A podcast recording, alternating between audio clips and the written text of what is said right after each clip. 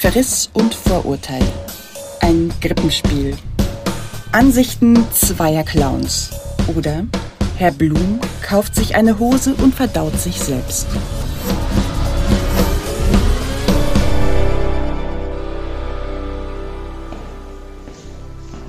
Hofschauspieler Blum, bitte melden Sie mich an. Gerne. Die Unterlagen haben Sie dabei? Sie meinen Führungszeugnis, Organspendeausweis? Sehr witzig. Hier, negativ von heute früh. Na also, Glückwunsch. Heute kein Losungswort? Bitte was? Fidelio. Der Pförtner blickt verständnislos. Das war ein Spaß. Wie Sie meinen. Hier entlang, bitte.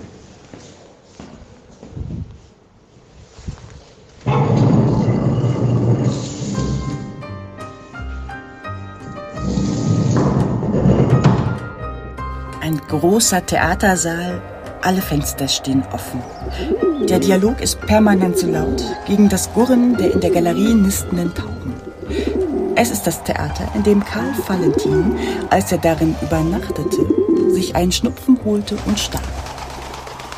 Kulissen verschiedenster Inszenierungen stehen wahllos und verwahrlost in der Gegend rum. Maler trägt drei Kostüme übereinander und liegt auf einer samtbezogenen Ottomane aus Julius Caesar. Als Blum den Raum betritt, erhebt er sich und wirft sich zusätzlich eine Toga um. Guten Abend, mein Lieber. Woher wollen Sie das wissen? Was? Dass es ein guter Abend wird. In der Tat, es sieht nicht rosig aus. Maler nimmt Trauben vom Tisch und füttert damit ein Pferd aus Pappmaché.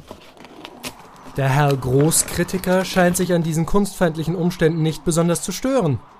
Das ist ja ohnehin sein Biotop. Man braucht eben ein Schwein, um herauszufinden, wo die Trüffeln sind. Geben Sie es zu. Sie genießen diesen Zustand doch insgeheim. Sie perverser Theaterhasser. Ich habe längst aufgegeben. Mein letzter Impuls absagen. Alles absagen. Die Absagen absagen, um die Zusagen wieder absagen zu können. Dabei haben Sie uns doch endlich da, wo Sie uns immer schon sehen wollten. Zugrunde, gründelnd, versunken in den Sumpftiefen des Postzivilisatorischen. Ach was, das ist der harte Granit der Wirklichkeit, mein Lieber. Und nun geben Sie uns Kritikern bloß nicht die Schuld an dieser Misere. Die Häuser zumachen, das hätte nun wirklich keiner gewollt. Blum lädt eine Pistole mit Platzpatronen, eine Requisite aus Ibsens Hedda Gabler. Sein Gesichtsausdruck dagegen von Tschechowscher Entschiedenheit. Sie und Ihre Kritikerbrut haben unsere sogenannte Systemirrelevanz doch von langer Feder herbeigeschrieben. Jahrelang haben sie uns mit ihren Kunstblasphemien unterminiert, wie Atheisten eine Weltreligion, haben mit aufgeplusterten Generalverrissen den Zement aus unseren Wertfundamenten gepustet. Nun endlich ist darüber eingebrochen die Kunstkathedrale Theater. Zufrieden, Herr Theatervernichter? Hören Sie, Blum, das ist doch Unsinn. Also es ist kein Unsinn, aber es ergibt keinen Sinn. Wir haben euch doch überhaupt weiter am Leben erhalten. Sehen Sie, wenn das alles so leicht wäre, wie Sie sagen, ich schriebe Sie doch mit Wonne wieder hoch, schriebe Sie systemrelevanter als jeden Supermarktkassierer. Aber seien wir realistisch. Wenn das Theater, das Medium der bloßen Behauptung, beginnt sich auf die Wirklichkeit zu berufen, dann hat es sich entzaubert. Ihr Vergleich zur Kirche war gar nicht so schief. Eine Religion, die sich nicht auf das Wunder, sondern auf, sagen wir, auf seinen sozialgesellschaftlichen Nutzen beruft, also den Mythos gegen Essensmarken tauscht, so eine Religion verliert ihren geistigen Nährwert. Wenn ihr uns stecht, bluten wir nicht. Wenn ihr uns kitzelt, lachen wir nicht. Wenn ihr uns vergiftet. Ach, wenn ihr hungert, füttern wir euch. Setzen Sie sich erstmal, mein lieber Blum, und nehmen Sie sich einen Schluck. Champagner! Da vorne gibt es Austern, zwei Dutzend extra für Sie. Und werfen Sie sich diese Soutane um, es zieht fürchterlich. Blum, inzwischen in Soutane, mit einem Teller voll Austern und einem glitzernden Champagnerkelch, muss mit einer Bank aus Beckets Warten auf Godot vorlieb nehmen.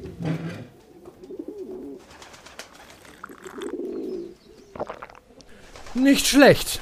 85er Dom Perignon Vintage. Sehr schön. Meine letzte. Ich kann Champagner nicht mehr sehen. Er kommt mir schon aus den Ohren wieder heraus. Mahler kaut auf einer Selleriestange herum, notiert reflexhaft in sein Kritikerblöckchen kritische Beobachtungen zu Blums Sitzhaltung.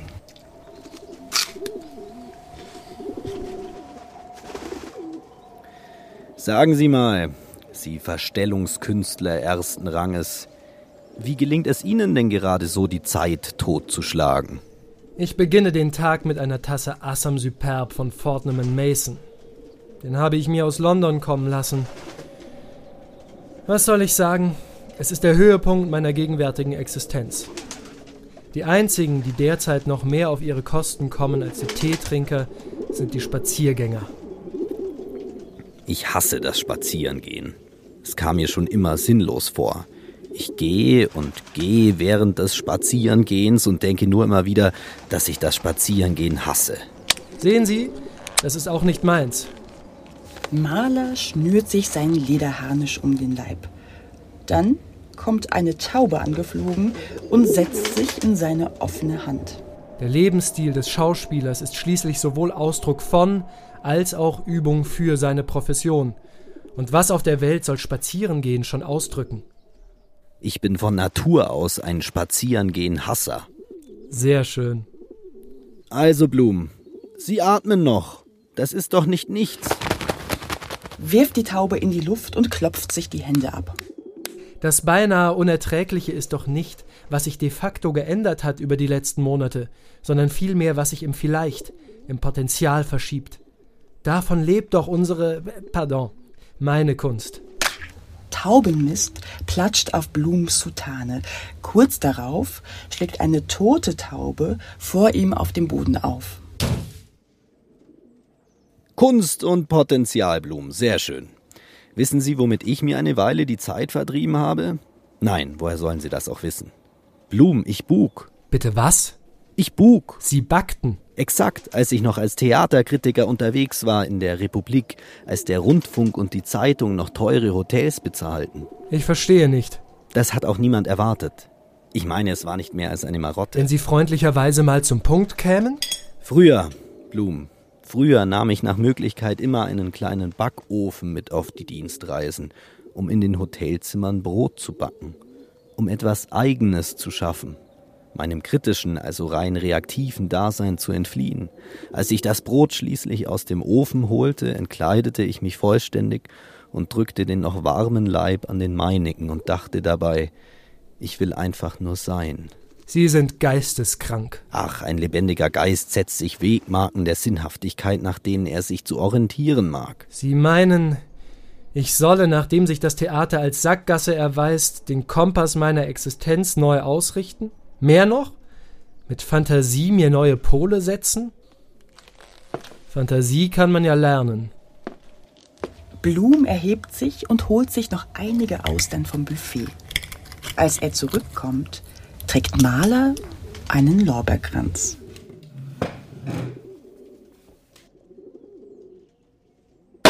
Alia jacta est Blum. Die Hefewürfel sind gefallen. Seitdem überall im Land Brot gebacken wird, hat das Brotbacken für mich jeden Reiz verloren.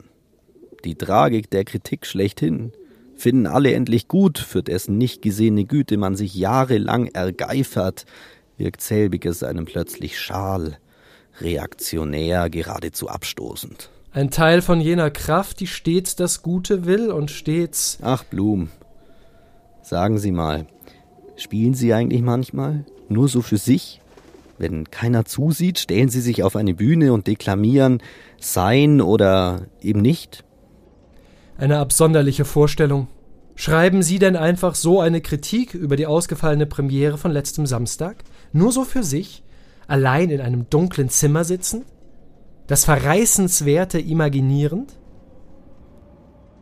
Maler zupft am Champagner-Etikett. Es erweist sich als eine Fälschung. Wissen Sie, Blum, manchmal stelle ich mir vor, in den geschlossenen Bars und Kneipen dieser Stadt würden gerade in diesem Moment Barkeeper um die Dresen schleichen. Bartenderinnen mixten weiter in Cocktails für keine Gäste. Sie spülten Gläser, füllten Salzstängelchen nach und Nüsschen. Oder ich stelle mir einen leeren Kinosaal vor, darin ein pflichtbewusster Filmvorführer, der dreimal am Tag und zweimal in der Nacht eine Rolle in den Projektor legt. Ach, ich verstehe.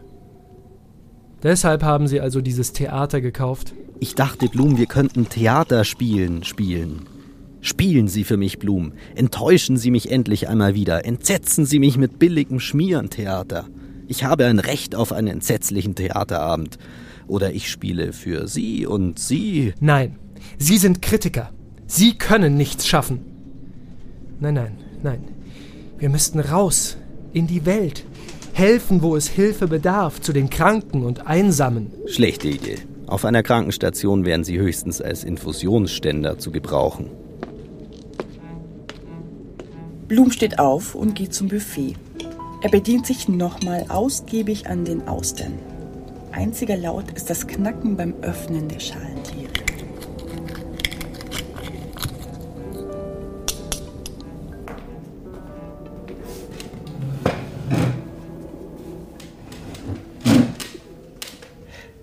Als er sich wieder setzt, hält er kurz inne.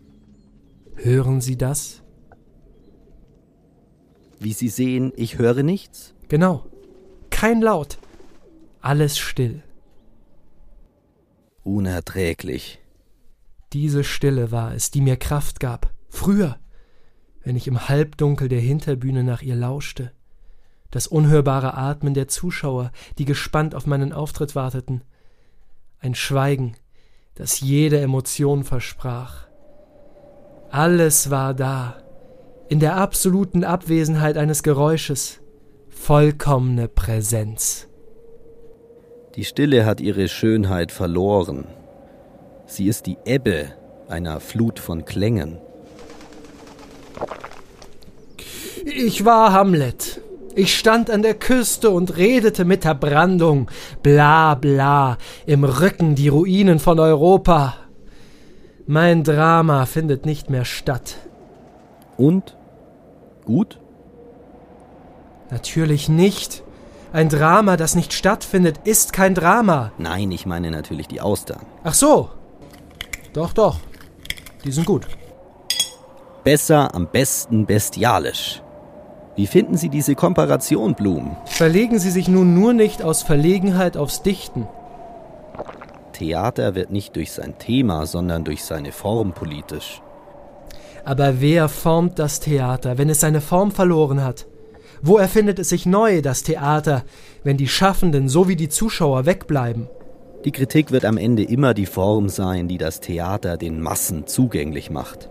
Die Kritik hat doch immer nur von ihrem Objekt gezehrt. Aber der Knochen scheint nun allemal abgenagt. Sie meinen also, Sie meinen also wirklich, Blum, wenn das Theater eines Tages ganz verschwände, wenn selbst Sie einmal nicht mehr wären, Sie meinen, dann würden auch wir allmählich überflüssig? Nicht allmählich, schlagartig. Die Kritik, die Theaterkritik im Speziellen, ist schon heute die überflüssigste aller Textgattungen. Vielleicht wird man schon in einem Jahr auf die deutschen Theater schauen, wie wir heute auf die Pyramiden. Tempel der Hybris, errichtet und erhalten von Sklaven. Nur haben die Sklaven im alten Ägypten, wie man inzwischen weiß, immerhin eine kleine Aufwandsentschädigung erhalten. Aber vielleicht ist das die Lösung, Blum. Ab in den Untergrund mit ihnen. Die Kunstpaläste verlassen und endlich Theaterrevolution machen. Im Off-Off-Theater. Die Zukunft. Gibt es eine? Dann heißt sie Pandemiekunst statt Kunstpandemie. Covid-19 Sinfonien. Virustheater. Corona-Kino, eine Ästhetik der Seuche, Museen der Corona-Devotionalien. Blum, das würde permanente Pandemie bedeuten. Das wäre das Ende. Maler zieht erst Reitstiefel an, dann wieder aus. Ein Kanonenschuss ist aus der fernen Weite zu hören. Und übe knabengleich der Disteln köpft an Eichendich und Bergeshöhen. Ach, was ich darum gäbe, einmal wieder verrissen zu werden, von ihrem Schlag in Grund und Boden diffamiert zu werden. Was fehlt es meiner Eitelkeit, das Selbstmitleid? Mehr fast als die Preise. Und wenn ich Ihnen einen verliehe, Blum? Für außergewöhnliche Leistungen in der Spielform Transparenz. Ein Talent, das ich im Übrigen schon seit Jahren in Ihnen wähnte. Verspritzen Sie doch etwas Säure auf die Muscheln. Die Zitronen dünken mir alle zu sein. Sie essen nicht so oft Austern, wie? Warum? Die sind nicht mehr. Nun ja, die sind nicht mehr ganz frisch.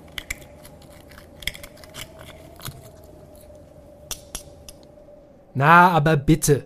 Sie können doch, wenn Sie nur wollen. Satteln Sie um. Restaurantkritiker? Geschlossen. Dann vielleicht Sprachkritiker? Verfassen Sie ein kritisches Glossar der Corona-Vokabeln. In diesen Zeiten. Aus aktuellem Anlass. Solche Phrasen verursachen bei mir Ohrenbluten. Aufgrund der gegenwärtigen Situation. Die Krise als Chance begreifen. Bleiben Sie gesund! Gesund? Blum, ich bin eingebildet und krank. Ich glaube, so ein Theaterabend, so wie früher, würde ich nicht mehr ertragen. Egal welches Einzelschicksal dort auf der Bühne stünde. Am meisten täte ich mir doch selbst leid. Es beginnt zu regnen. Ganz sachte tropft es aus dem Schnürboden. Dann muss unsere Geschichte auf die Bretter, die nichts mehr bedeuten. Der Lockdown als Theaterereignis. Markus Söder und Armin Laschet als vollmundige Impresarii, die im Sommer das Theater an der kurzen Leine Gassi führen, und wenn dann ein kleiner Haufen gemacht wurde, geht's für den Winter wieder in den Zwinger. Währenddessen staut sich die Kunstkacke im Enddarm und kommt den Damen und Herren Theatervolk schon zum Halse wieder heraus. Das ist wahre Freiheit. Zu wissen, dass man nicht darf und sich das Können auch noch selbst verbieten zu müssen. Jede Öffnung ein Affront, jede Hinwendung ein potenzieller Infektionsherd. Gut ist, wofür es keine Mitmenschen braucht. Wir glauben, wir könnten ohne Menschen auskommen. Wir glauben sogar, ohne einen einzigen Menschen auskommen zu können und bilden uns ein, wir haben nur eine Chance, wenn wir nur mit uns selbst allein sind. Wir hassen die Menschen und wollen doch mit ihnen zusammen sein weil wir nur mit den Menschen und unter ihnen eine Chance haben, weiter zu leben und nicht verrückt zu werden.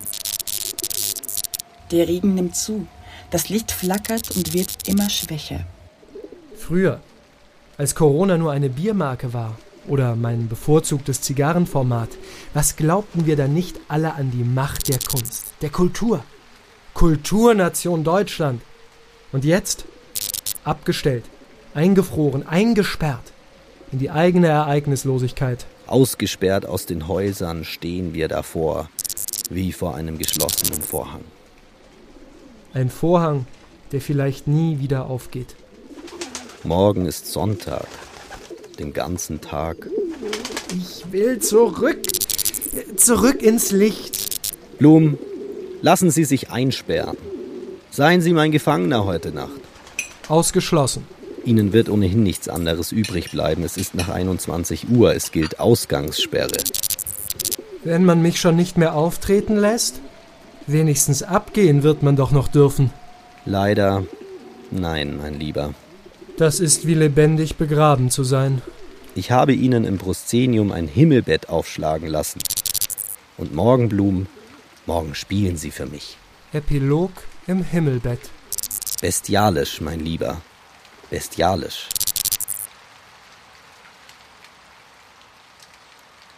In die folgende Stille hinein senkt sich allmählich der Vorhang vom Maler und Blum, die noch auf der Bühne sitzen. Dann brandet plötzlich tosender Applaus aus dem Auditorium auf.